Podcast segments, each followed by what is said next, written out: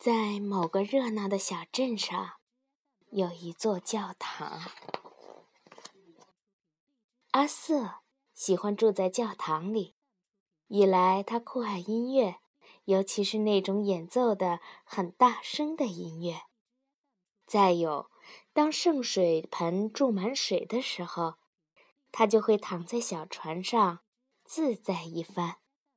要是天气够暖和，他还能练习一下自由泳。其实最让阿瑟满意的是，住在这里很安全。教堂里那只叫山姆的猫，因为常听牧师的教导，懂得了普天之下皆兄弟道理，它变得惊人的温和善良，待阿瑟犹如亲兄弟一般。有时候，阿瑟也会感到郁闷。因为饮食的问题，阿瑟的食物只有唱诗班的男孩们排练时掉在地上的糖果。也许你会觉得这没什么不好呀，但你不是老鼠，你不知道吃糖太多会让阿瑟身体走样，脾气变坏，对牙齿也不大好。最主要的原因是阿瑟。很孤单，因为整整一座教堂就只有他一只老鼠。每次他想找人聊天，山姆都在打瞌睡。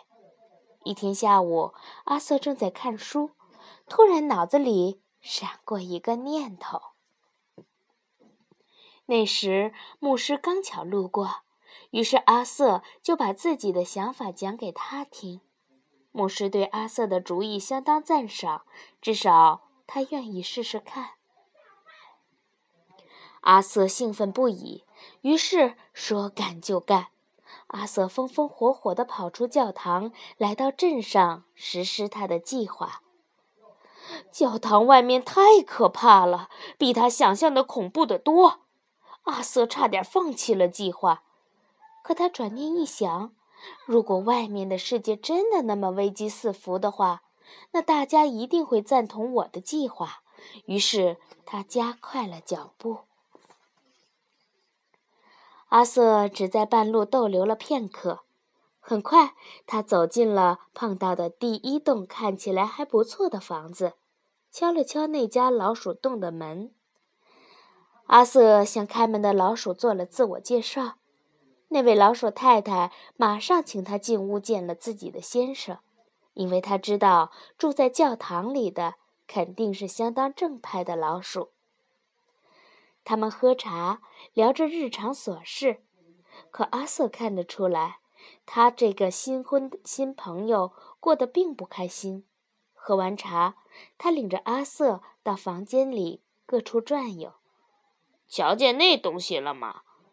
老鼠夫妇愤愤不平地说：“人类把它们放在这儿，这太危险了！别动！”老鼠尖叫起来：“你会被电死的！”更要命的是，这座房子里猫可不懂得“普天之下皆兄弟”的道理。这下他们必须拼命地逃回洞里去。老鼠夫妇对阿瑟说。我们真的不知道往后会遇到什么灾祸。很显然，他俩现在的心情最适合听阿瑟讲他的计划了。这个计划不错。听完阿瑟的话，老鼠夫妇欢呼起来。今晚我们就请附近所有的老鼠来听你的计划吧。那天晚上，老鼠们聚集一堂。当脚步声和咳嗽声渐渐消失后，阿瑟站了起来，清了清嗓子，开门见山地说：“我的计划是这样的，你们全部跟我到教堂里住，那里既暖和又安静。教堂里的那只山姆，也嗯，差不多听我的。牧师说。”只要我们帮他干些零活，就可以得到奶酪，顶级的奶酪哦。要是你们愿意，他希望我们明天一早就过去。老鼠们都觉得这个想法太伟大了。只有住在学校里的老鼠阿瑞对阿瑟很有看法。他认为这样做简直就是哈梅林吹笛人，把老鼠往绝路上引。不过，其他老鼠马上阻止了他的发言。接着，大家就牧师应该买哪种奶酪进行投票。结果是奶酪四十二票，核桃巧克力三十票，票数无效，因为选这个的都是未成年老鼠。阿富汗山羊奶酪一票，也不能算数。阿瑞。投这一票只是为了显摆他的学问。第二天一早，老鼠们各自在家门上钉上了邮件转投新地址，然后跟着阿瑟向新家出发了。虽然在某些方面，老鼠还是要花些时间慢慢习惯，不过总的来说，一切还算顺利。老鼠们遵守他们的诺言，每天都尽心竭力地干活儿。他们要保证花瓶里的花总是光鲜亮丽，而且插放的尽显艺术家的品味。当人们听到时，老鼠们就把他们的鞋子擦得锃亮。当教堂里举行婚礼的时候，老鼠们就一起到院子里，把满地的洒落的彩屑捡干净。要是有人朝新人扔大米，老鼠们也会捡起来。晚饭时，做上一大盆大米布丁。阿瑞吃完四份布丁之后说：“还不如热乎乎的菜肉炖饭呢。”大家听了。只是一笑而过。小老鼠们还是在为没有吃到核桃巧克力而不高兴。阿瑟就派他们去收拾唱诗班排练场。擦铜器是每只老鼠最乐意干的活儿，因为他们可以趁机在铜器上照照镜子，又不会有人说他们臭美。牧师也恪守自己的诺言。每星期五，他都会拿各种各样的奶酪。大家又给了阿瑞一次机会，这次他选中了红波奶酪。不是因为我喜欢吃这种奶酪，阿瑞说，而是因为它漂亮的红色蜡封，很符合我与生俱来的艺术家气质。大家再次一笑而过。后来，每当他吃太多的红波奶酪，喊肚子疼的时候，大家都一笑而过。每天吃过晚饭，成年老鼠们就围坐在壁炉旁，轮流讲可怕的狗故事。其实他们讲的是猫，故意把猫说成狗，免得山姆听了难过。山姆负责照顾小老鼠们，这些小家伙们一点都不在乎山姆，难不过难过，更不管他的身体了。不过，就在收获节的那天，发生了一件糟糕的事情，因为头天晚上被小老鼠折磨得过了头，在听牧师讲话的时候，山姆睡着了，不小心从窗台上跌了下来。恐怕是他梦到了以前追老鼠的事儿。清醒过来之后，山姆发现自己不是在做梦，他正在教堂里上蹿下跳地追老鼠呢。花了好长时间，他才记起“普天之下皆兄弟”，可是已经太晚了。人们一个个义愤填膺地走出教堂，牧师无论如何也拦不住他们。如果不赶走这些害人精，有人说，我们以后就再也不来了。还有，这些家伙休想再搬回老窝去。我们会把那些老鼠洞都通通堵死，还会有一只真正的猫恭候他们。人们都走光了，大家的目光都转向了山姆。在我讲演的时候打瞌睡，这就是结果。”牧师生气地说。山姆小声说：“您讲的这些，我以前都听过了。”当他看到牧师难过的表情时，急忙又添了一句：“好吧，跟您以前讲的完全不一样。”本来一切好好的，牧师伤心地说：“可现在弄成这样。明早你们就搬家吧，没人来教堂，还要教堂有什么用？”那天晚上。老鼠们聚集在壁炉旁，背对着山姆和阿瑟，只有阿瑞除外。他冲着山姆指指点点：“我一贯认为，山姆就是披着羊皮的豹子，去不掉斑点的狼。不管怎么说吧，反正天下的猫儿一般黑。哼，阿瑟也好不到哪儿去。”出乎他的意料。这回，老鼠们对他的话一致表示赞成。那是因为当时没人能想得出更解气的话来。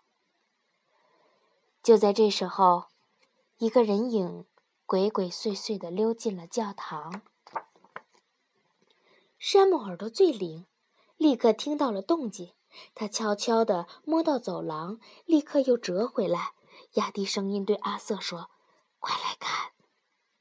山姆激动的语调引起了本想假装没听见的老鼠们忘记了生气，纷纷跟在山姆和阿瑟后面，也想探个究竟。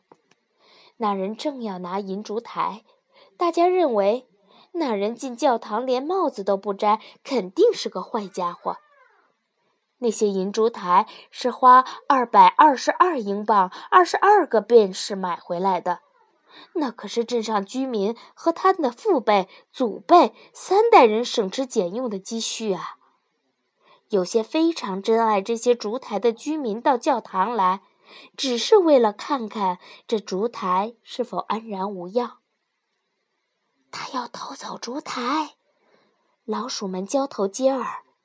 阿瑞用颤抖的声音说：“在听到他解释之前。”我们能不能不不不能给他定罪？我们不是应该先回去从长计议，以为安全第一。常言道：“小心驶得万年船”呐。但是阿瑟和山姆认为，哪怕自己被装进口袋里，也一定要采取点行动。阿瑟坚决地向前一步，低声说：“跟我来。”注意，要非常非常非常非常非常。这时，山姆推了他一下，非常轻。贪婪的小偷竟然没完没了的欣赏着那些烛台，大家趁机蹑手蹑脚的靠了过去。阿瑟把小偷的两只鞋的鞋带打了个结。他得亲自动手，因为山姆打结总是不够牢固。接着，山姆为大家一展歌喉，他演唱的是夜莺之歌，可大家觉得像警笛。当然，他们就是希望小偷以为是警察来了。果然，小偷闻风而逃，也许不是逃，而是像山姆所说。小收小偷是要到外面找夜莺去。他将布袋一扔，转身迈了一大步。要是他的两只脚没绑在一起的话，他这一步就跨出去了。小偷仰面摔倒的同时，老鼠们的心都悬了起来，因为他们担心小偷会砸碎几块牧师的宝贝地砖。还好。地砖只是被震出了几道裂纹儿，倒是小偷摔得晕了过去。大家不约而同的想到用地毯把小偷卷起来。后来，每只老鼠老鼠都说这是自己想出来的主意。他们用肩膀抵住地毯，用力向前推。阿瑞跟身边的老鼠说：“我们此时仿佛是在小人国。那只老鼠气喘吁吁地回答：“我对出国不感兴趣。再说，我也吃不惯外国饭。我只是个普通的蓝领。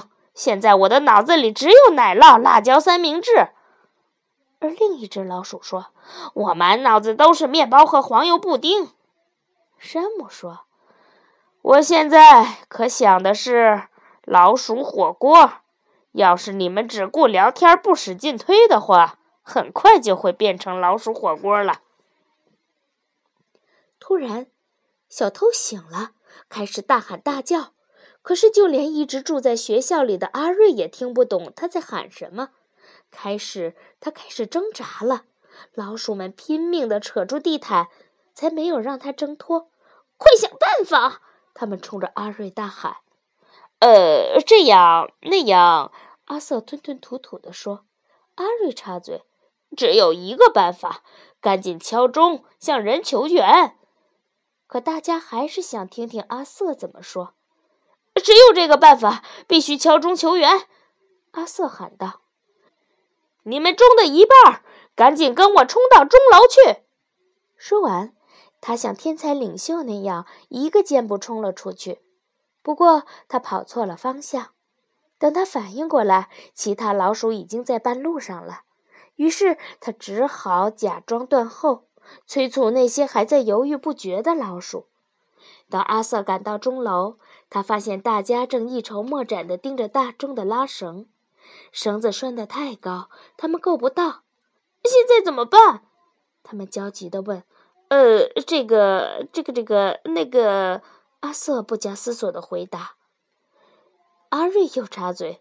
山姆可以爬到椅子背上，把绳子拉下来。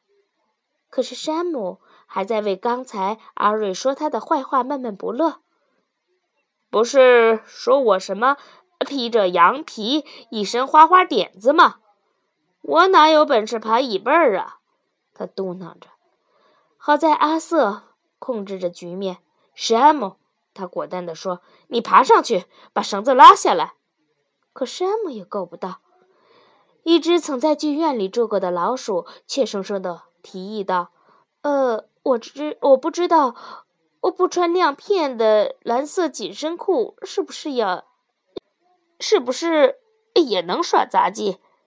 他又说：“不过我们可以试试看。”他们真的成功了，他们不停地敲教堂的钟，直到方圆十里的人都被叫醒。镇上的居民叽里咕噜地从床上爬起来，大喊着：“地震了！火星人来了！发大水了！闹瘟疫了！犀牛跑出来了！着火了！世界末日来临了！煤气爆炸了！刺猬疯了！冰山崩塌了！”很快，人们全都朝教堂奔去。当人们发现他们美丽的银烛台差点消失时，都对小偷表示愤怒。人们以为小偷是为了偷走地毯而把自己卷进去的。阿瑟告诉大家：“是我。呃，好吧，更全面的说，是我和我的朋友还有山姆共同设计了把小偷抓住。”当然了，打那以后，再也没有人要老鼠离开教堂。牧师说：“老鼠们保住了银烛台，这至少能抵他们五十年的生活费，因此他们再也不用做那些零工了。可是，老鼠们更准确地说，是一部分老鼠宁愿继续工作，工作让他们生活更充实。”阿瑞当众宣布，他准备去学校进修哲学、园艺、辨识火车等更高级的课程。而大家听了，只是叹了口气。至于山姆，如果你们认为他会为收获节追老鼠的事情感到惭愧，那你就错了，因为他没有。最近，他觉得老鼠们对他实在太没大没小了。就算老鼠天生爱开玩笑，也不能太过分呐。必须让这些家伙知道，他山姆可不是好惹的。从那之后，只要老鼠们忘乎所以、得寸进尺，山姆就会打着哈欠，懒洋洋地说：“啊，我可不希望再从窗台上跌下来哟。”说完，至少两三天内，老鼠们都不敢在一起叽叽咕咕、挤眉弄眼地讲那些关于狗的笑话，寻开心了。The end.